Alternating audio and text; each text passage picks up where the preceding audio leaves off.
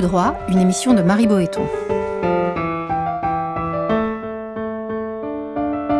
Entre le fort et le faible, c'est la liberté qui opprime et la loi qui affranchit. Aujourd'hui, violence policière, le côté obscur de la force. Avec Marion Guémas, responsable des programmes police-justice à l'ACAT.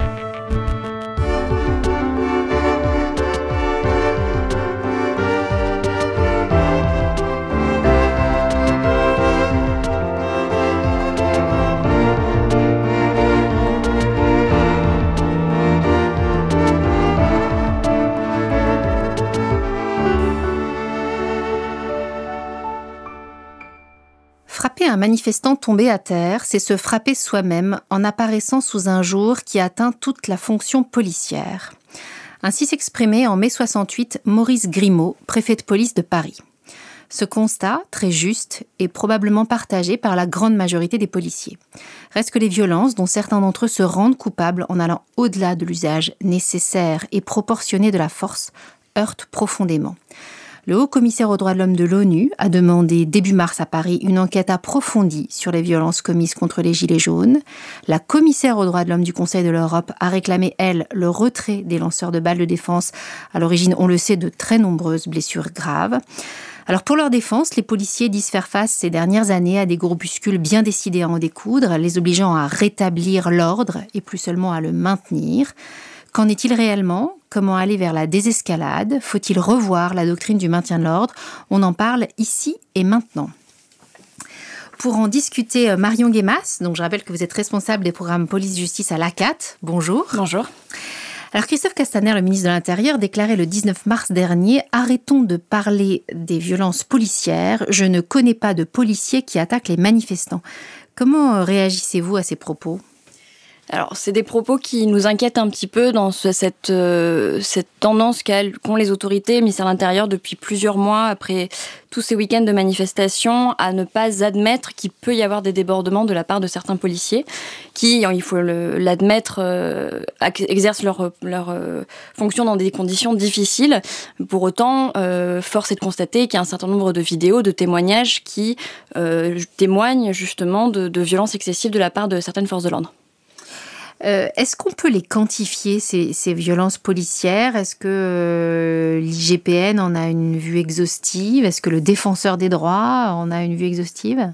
Alors, décompter les cas de violence excessive de la part de policiers ou de gendarmes, c'est un exercice qui est très difficile, euh, puisque finalement, ça dépend beaucoup des personnes qui en seraient victimes et qui souhaitent ou non porter ces affaires que ce soit devant la justice, saisir l'IGPN, saisir le défenseur des droits, etc. Donc aujourd'hui, quand on nous donne le nombre de saisines de l'IGPN, par exemple, on ne peut pas considérer que c'est un nombre précis de personnes qui sont blessées, parce que beaucoup peuvent faire le choix de ne pas saisir l'IGPN pour euh, une multitude de raisons. Mais en tout cas, ce n'est pas un indicateur euh, fiable du nombre de personnes qui seraient victimes de violences excessives. On peut imaginer qu'il y a un chiffre noir qui est bien plus vaste. On peut l'imaginer, oui. Est-ce qu'aujourd'hui on peut les quantifier euh, chaque année? Euh, Est-ce qu'il y a des rapports euh, officiels qui sont rendus publics sur le sujet? Alors, on a très peu de données officielles sur la question des, violences policières. depuis, quelques, enfin, depuis quelques années, l'IGPN s'est doté d'un outil de recensement des personnes blessées ou tuées par la police, dont les premiers chiffres ont été publiés l'été dernier. Euh, mais euh, l'IGPN ne prend en compte que les personnes qui ont, se sont vues reconnaître une interdiction temporaire de travail pardon, supérieure à 9 jours. Euh, et donc les personnes qui ont été tuées à l'occasion d'intervention de, la police, sans qu'on ait d'analyse publique sur euh, dans quelles circonstances ces blessures sont intervenues ou ces décès, et quelles sont les suites qui ont pu être données euh, à ces faits, donc que ce soit des suites euh, disciplinaires, judiciaires. au niveau de la gendarmerie, on n'a pas de chiffres. Et vous n'avez eu des chiffres que euh, pour la dernière année concernant les GPN. Vous, n'avez pas de vue d'ensemble ces dernières années de l'évolution quantitative du phénomène. C'est une analyse en plus qui est sur uniquement. Euh, alors il faudrait voir les chiffres précisément, mais c'est seulement sur quelques mois de l'année 2018 et euh, avec une méthodologie qui n'est pas très clair, donc c'est difficile effectivement d'en tirer des, généralités. Et du côté du défenseur des droits, est-ce qu'on a davantage de, chiffres? Alors le défenseur des droits publie chaque année le nombre de saisines qui ont été adressées dans le cadre de son activité sur la déontologie de la sécurité, mais c'est pas du, enfin voilà, on peut pas estimer que c'est une représentation claire de, de ce qui se passe réellement. Certaines personnes qui ont pu manifester en 1968 ou, lors, ou pour protester contre la guerre d'Algérie disent, donc des gens qui ont euh, une soixantaine d'années, disent qu'ils ont déjà fait face à l'époque à des charges policières euh, très musclées.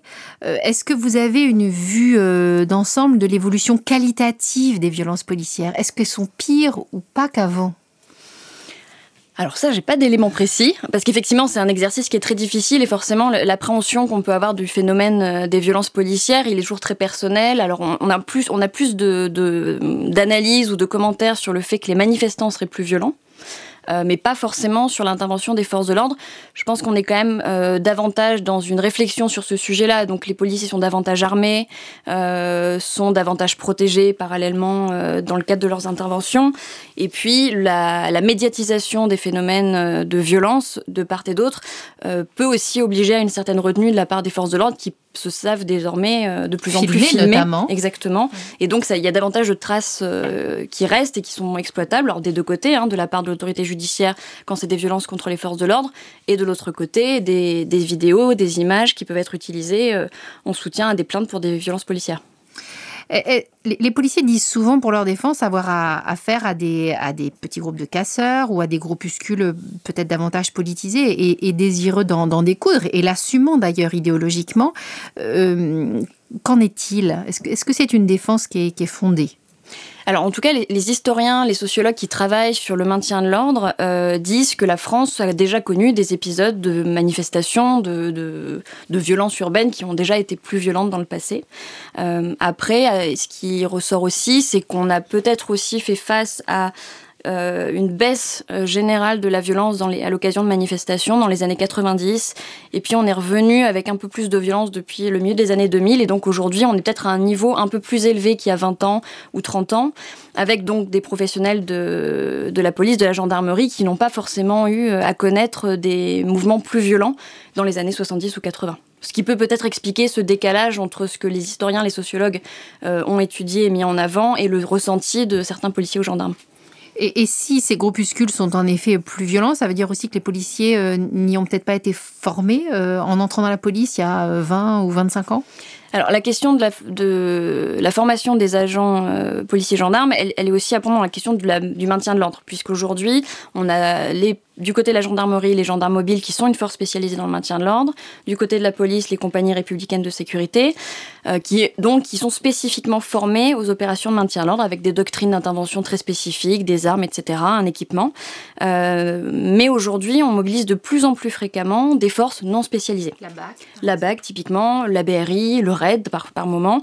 Et donc, ce sont des policiers dont le métier n'est pas de faire du maintien de l'ordre et qui donc peut souvent n'ont pas forcément les bons réflexes et lorsqu'ils interviennent aux côtés des CRS ou des gendarmes mobiles, peuvent avoir des pratiques ou des modalités d'intervention qui entrent en contradiction avec la doctrine générale du maintien de l'ordre, ce qui donne finalement des pratiques pas très très lisibles et qui peuvent entraîner une escalade euh, de la violence de part et d'autre par un problème de compréhension des, tactiques et des pratiques. Euh, vous, auriez un exemple concret de, de, modes d'intervention qui, qui, peuvent alimenter l'escalade euh, alors une tendance qui s'est beaucoup développée et que le ministère de l'Intérieur enfin, assume et entend euh, développer encore davantage, c'est la question de la judiciarisation du maintien de l'ordre, c'est-à-dire interpeller dès les premiers troubles les personnes qui commettent des infractions.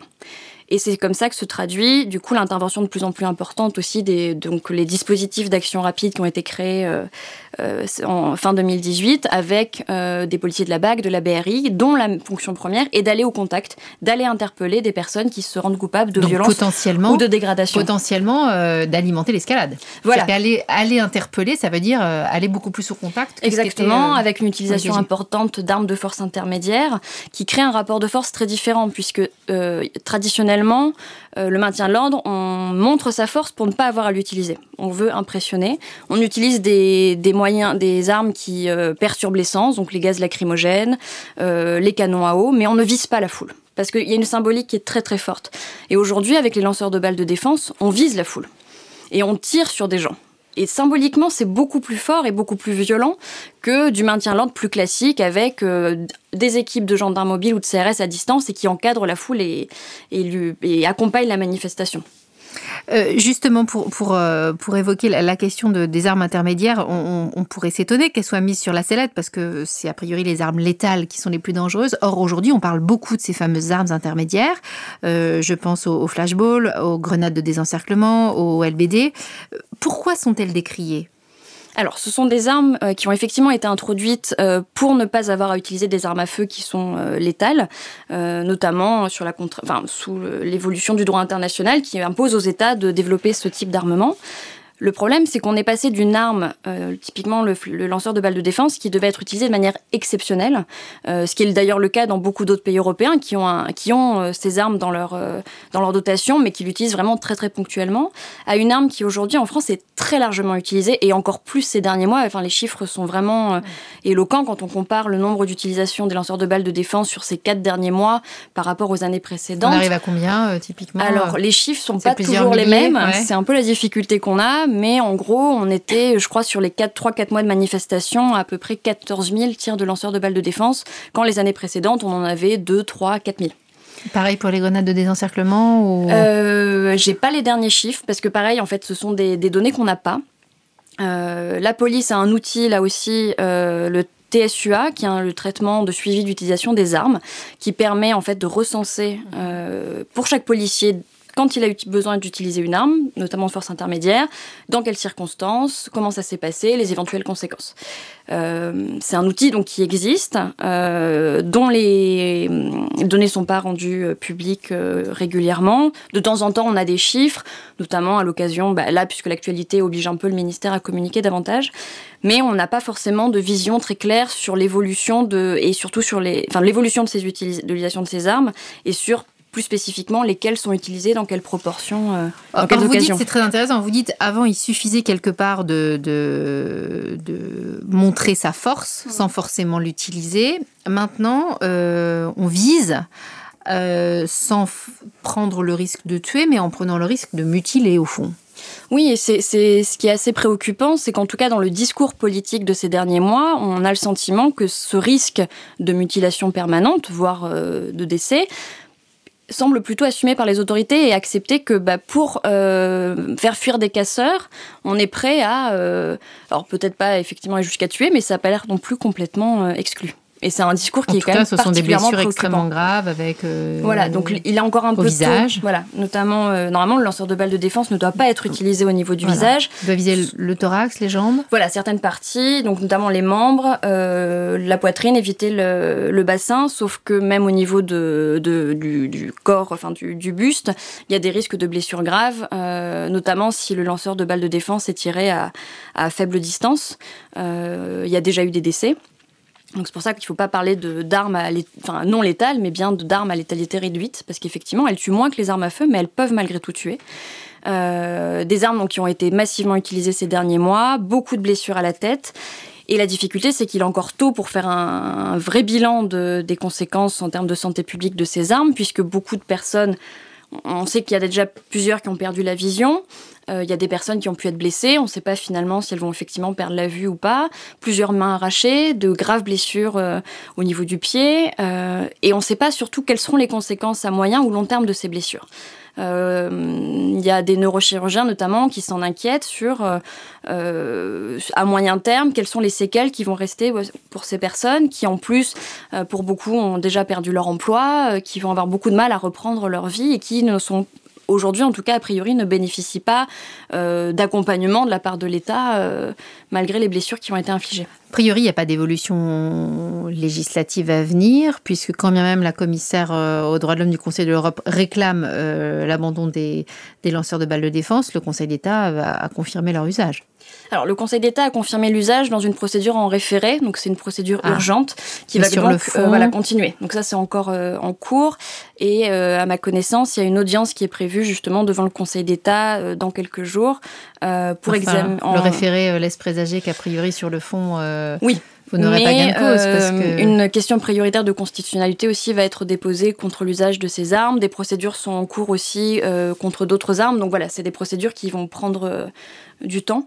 Euh, Contre quel, vous pensez à, d'autres armes La grenade GLIF 4, donc lacrymogène instantané aussi. Des, des, procédures sont en cours pour demander l'interdiction de cette arme, au demeurant dont la dangerosité est parfaitement admise par les autorités, puisque en mai dernier, le ministère de l'Intérieur a annoncé qu'il ne commanderait plus ces grenades. Mais là, il continue à les écouler alors Ils écoulent le stock. Sauf qu'on ne sait pas quel est le stock existant, ni euh, jusqu'à quand elles seront effectivement utilisées. Euh, d'après les informations que j'ai vues, le stock était prévu jusqu'à 2021. Euh, donc ce qui est encore lui reste un peu de temps, mais avec l'utilisation un peu plus, enfin, bien plus importante ces derniers mois, je ne sais pas dans quelle mesure le stock est peut-être bientôt écoulé ou 2020, 2021, peut-être 2022, je ne sais pas. Est-ce que les, caméras piétons dont les policiers commencent à être équipés peuvent constituer un antidote efficace à l'avenir?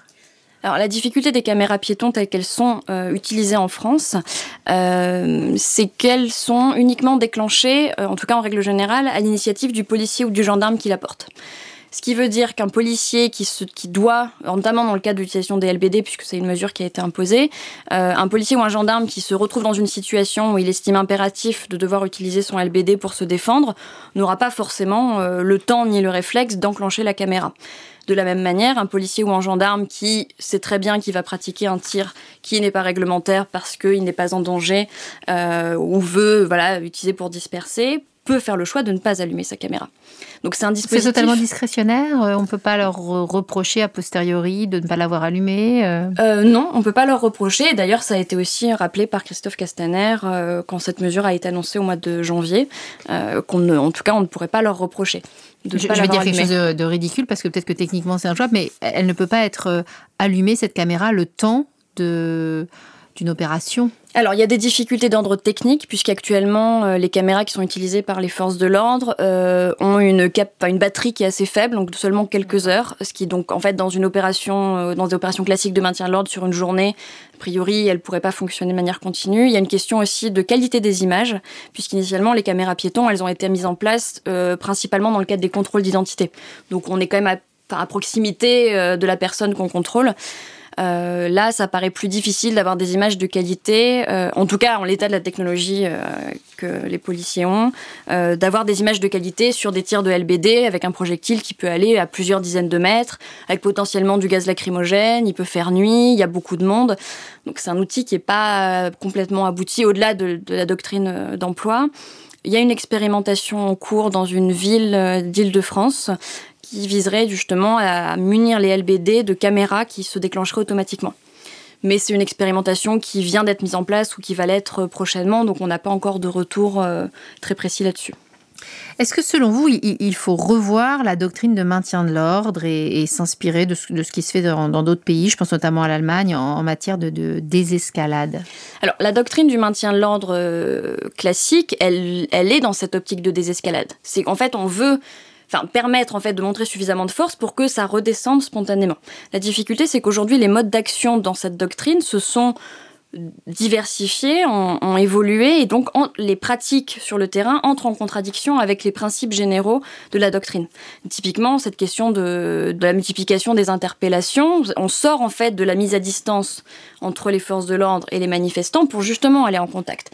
Donc le les principes de la doctrine sont bons. Le problème, c'est aujourd'hui comment c'est mis en œuvre avec et justement cette tendance assumée des autorités d'aller davantage vers le contact et donc pas dans cette logique de, désescalade. Et donc de faire entorse au principe qui reste en tout cas sur les grandes lignes qui reste euh, officiellement après effectivement dans d'autres pays il y a des initiatives intéressantes. Alors après il faut toujours être euh, se méfier. Il n'y a pas de, de modèle miracle sinon ça se saurait en tout cas, il y a sûrement des initiatives qui pourraient être euh, envisagées en France qui aujourd'hui ne sont pas du tout dans le discours politique, notamment sur la question d'améliorer la communication euh, pendant les manifestations. Aujourd'hui, en fait, on, part du principe que les manifestations qui ne sont pas traditionnelles, syndicales, avec des cortèges bien définis, euh, un, le départ au point A, arriver au point B de telle heure à telle heure, avec un déclaré. voilà, la manifestation traditionnelle, ça, on sait bien faire. Le problème, c'est qu'aujourd'hui, on a du mal à faire face aux manifestations qui sortent des, cadres conventionnels. Alors effectivement, qui posent des problèmes pour les forces de l'ordre d'anticipation, les, manifestations des gilets jaunes qui refusent de déclarer, il n'y a pas de service d'ordre, enfin en tout cas pour certaines qui ne sont pas déclarées, des difficultés à se disperser. La question, c'est aujourd'hui comment on intègre ces nouvelles formes de mobilisation qui sont fréquentes et qui sont aussi une forme de, une forme de participation à la vie publique, à la démocratie. Comment on adapte nos schémas pour que ces manifestations puissent exister malgré tout et ne pas dégénérer systématiquement est-ce que pour vous, il faudrait revoir la manière d'interpeller? On peut comprendre qu'il y a un souhait d'interpeller suite à des violences euh, illégitimes de la part des manifestants, euh, à des actions de, casseurs. Ou euh, est-ce qu'il y a d'autres manières d'interpeller, d'interpeller à distance qui être Il y a des dispositifs qui existent déjà. Le, fait de pouvoir aujourd'hui s'appuyer sur des enfin, les, caméras euh, sur la voie publique qui sont largement utilisées déjà par les forces de l'ordre pour interpeller a posteriori. Notamment, ça a été aussi euh, déjà évoqué par le ministère de l'Intérieur, des personnes qui ont notamment agressé des policiers qui ont pu être interpellés plusieurs jours après grâce au travail d'examen des caméras de surveillance. C'est aussi des choix euh, politiques de est-ce qu'on préfère privilégier des dégradations matérielles à des blessures graves de manifestants, c'est un choix politique. Euh, en Grande-Bretagne, par exemple, ils font aussi le choix de la judiciarisation a posteriori, c'est-à-dire que quand il y a des dégradations, euh, on laisse faire entre guillemets, et par contre, on met des moyens conséquents par la suite pour retrouver exactement d'investigation pour retrouver les personnes qui sont rendues coupables d'infractions, en médiatisant euh, les visages, etc., pour permettre de les interpeller après coup. Euh, moi, j'ai entendu parler de marqueurs chimiques. Vous pouvez m'en dire plus? Alors, ce sont des dispositifs, alors effectivement, là non plus, on n'a pas beaucoup d'informations euh, précises. Ce sont des dispositifs qui seraient projetés par le biais de gaz lacrymogène et les canons à eau et qui contiennent euh, des, une substance, alors je ne suis pas scientifique, des marqueurs invisibles à l'œil nu qui restent sur la peau et les vêtements plusieurs semaines avec un codage unique qui permet en fait de savoir précisément à quelle occasion le produit marquant a été utilisé et permettrait de retrouver a posteriori, donc jusqu'à plusieurs semaines plus tard, euh, des personnes qui se trouvaient à un endroit précis. L'inquiétude qu'on peut avoir aujourd'hui, c'est que euh, ces produits devant être a priori utilisés par des gaz lacrymogènes ou des canons à eau, ils vont forcément toucher de manière indiscriminée des personnes qui se trouvent à proximité. Et donc, dans quelle mesure c'est un outil qui permet vraiment euh, d'interpeller le fauteur de trouble, la personne qui aurait commis une infraction, une dégradation, des violences? Oui, parce que j'imagine que l'idée, c'est d'en faire une, une, preuve. Parce que c'est le principe. Ça ne nous permettra pas de retrouver la personne en, question. Non, c'est après de pouvoir effectivement, un travail d'investigation, euh, de pouvoir dire, ben voilà, vous étiez. Euh, donc j'imagine que ça devrait, ce serait utilisé comme un moyen de preuve mhm. dans le cas. Mais vous dites, ça risque d'être indiscriminé. Et puis, c'est toujours, quand on réfléchit à tous ces outils, c'est comment ils peuvent être utilisés dans le pire des scénarios. Oui. Euh, marquer toutes les personnes qui se trouvent à un endroit T euh, à un moment donné, euh, jusqu'où ça va en fait dans de vraies questions éthiques. Voilà, exactement. Et non, je vous parle de ça parce que je crois que c'est dans les tuyaux. oui, oui, ça a été annoncé, mais je sais pas si ont été effectivement et que l'exécutif met ça en exergue pour dire ça nous permettrait d'aller moins au contact. Peut-être. Mais encore une fois, ça peut pas être l'outil euh, parfait pour, euh, pour interpeller après coup euh, une personne qui a commis des violences ou une infraction, puisque le, la personne qui se trouve à proximité peut aussi enfin, être juste sur la voie publique et être effectivement également marquée par ces produits. Le, la personne qui fermait ses fenêtres à ce moment-là, on ne sait pas dans quelle mesure, combien de temps ces produits restent dans, dans l'air. Euh, et donc, est-ce que si on passe quelques minutes après, on peut effectivement être marqué? Est-ce que si on s'assoit sur un banc où il y avait euh, un canon à eau a été projeté avec ces produits, est-ce qu'on peut en avoir euh, sur le jean et du coup être potentiellement après coup accusé d'avoir participé à des dégradations? Aujourd'hui, il y a trop peu d'informations sur le cadre d'utilisation et sur les conséquences que pourra avoir l'utilisation de cette arme pour qu'on soit rassuré sur son principe. ce n'est pas en vigueur à l'étranger. Euh, je crois que c'est des, des, produits qui existent à l'étranger. Ah Il y a d'autres dispositifs qui existent euh, ailleurs, pas tous euh, souhaitables à importer. Oui. quel bilan vous faites, vous, après 4 mois et demi, 5 mois presque de, de manifestations de, de Gilets jaunes? Alors on est assez inquiet, on continue du coup à suivre le sujet et on va continuer à le faire dans, dans les mois qui viennent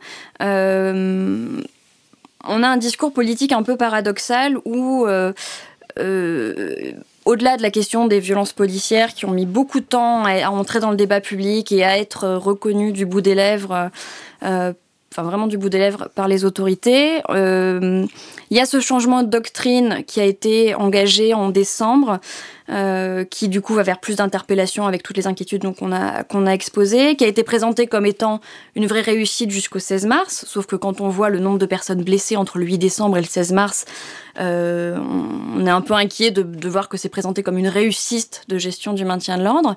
Euh, on nous annonce de nouveaux travaux de réflexion sur la doctrine du maintien de l'ordre, justement, pour la revoir mais a priori ne serait impliqué dans cette euh, réflexion que alors des, vieux flics, je crois, pour reprendre les termes de Christophe Castaner, des anciens magistrats, euh, mais du coup on reste dans cet entre-soi de personnes, enfin d'institutions, et en tout cas on n'a pas de connaissance d'ouverture à des sociologues, à des associations qui pourraient un peu enrichir euh, le débat et la réflexion sur le maintien de l'ordre pour que pour permettre que les personnes puissent exercer leur droit de manifester en toute sécurité et que les personnes qui se trouvent aussi à proximité des manifestations ne risquent pas leur intégrité physique, puisque c'est aussi ça qu'on a beaucoup vu ces derniers mois, des personnes qui ne manifestaient pas, qui n'étaient pas violents et qui euh, ont perdu un œil, euh, ont eu la mâchoire, la mâchoire brisée, etc. Et c'est quand même particulièrement inquiétant. Si euh, la CAT était appelée à s'associer à cette réflexion, qu'est-ce que vous préconiseriez en priorité? Alors nous, je pense qu'il faut, euh, on mettrait sûrement en avant, euh, voilà, ce qui se passe dans d'autres pays. Euh, par exemple, un exemple très très concret, en Espagne, il y a eu des manifestations très violentes, et donc les autorités ont décidé de mettre en place des unités de liaison avec notamment des sociologues, des psychologues, pour aller au contact des manifestants et expliquer ce qui se passe. Et on a une baisse vraiment très très sensible des violences à l'occasion de manifestations. Au moment même de la manifestation. En fait, voilà, c'est des choses qui sont beaucoup mises en place en Grande-Bretagne, en Allemagne, dans les pays scandinaves, en Espagne, où on met le principe en fait en France de la communication entre les forces de l'ordre et les manifestants existe. Sauf que on a l'impression qu'on sait plus le faire dès lors qu'on n'a pas un organisateur identifié. Là, il faut, en fait, faudrait se dire, eh ben, quand on a une manifestation qui sort des clous, il faut mettre beaucoup plus de moyens sur la communication pour permettre en fait que même si on n'a pas une personne qui organise mais plein de personnes euh, individuelles, qu'elles sachent ce qui se passe en toutes circonstances. Il y a un vrai travail à faire sur la communication autour des manifestations. Euh, il y a un vrai travail de réflexion à avoir sur la culture de la manifestation. Euh, je, pense que les autorités ont l'impression que tout le monde sait ce que c'est le régime des sommations, que tout le monde sait ce que ça veut dire, de pas enfin les conséquences de ne pas se disperser quand il y a eu des sommations il y a des petites choses qui sont pas très difficiles à mettre en place et qui, je pense, pourraient vraiment faciliter le, travail de, maintien de l'ordre. Merci beaucoup, euh, Marion Guébas. Merci. Je, rappelle la publication euh, au début mars hein, euh, de, par la CAT, après 100 jours de manifestation de Gilets jaunes. Quel bilan? Cette émission a été préparée par Marie Boéton avec à la technique Mathieu Gagné et à la coordination Camille Bloomberg. Vous pouvez écouter et télécharger librement l'émission sur le site internet radio.amicus-curiae.net à la page de l'émission. Ne manquez aucun épisode en nous suivant sur les réseaux sociaux.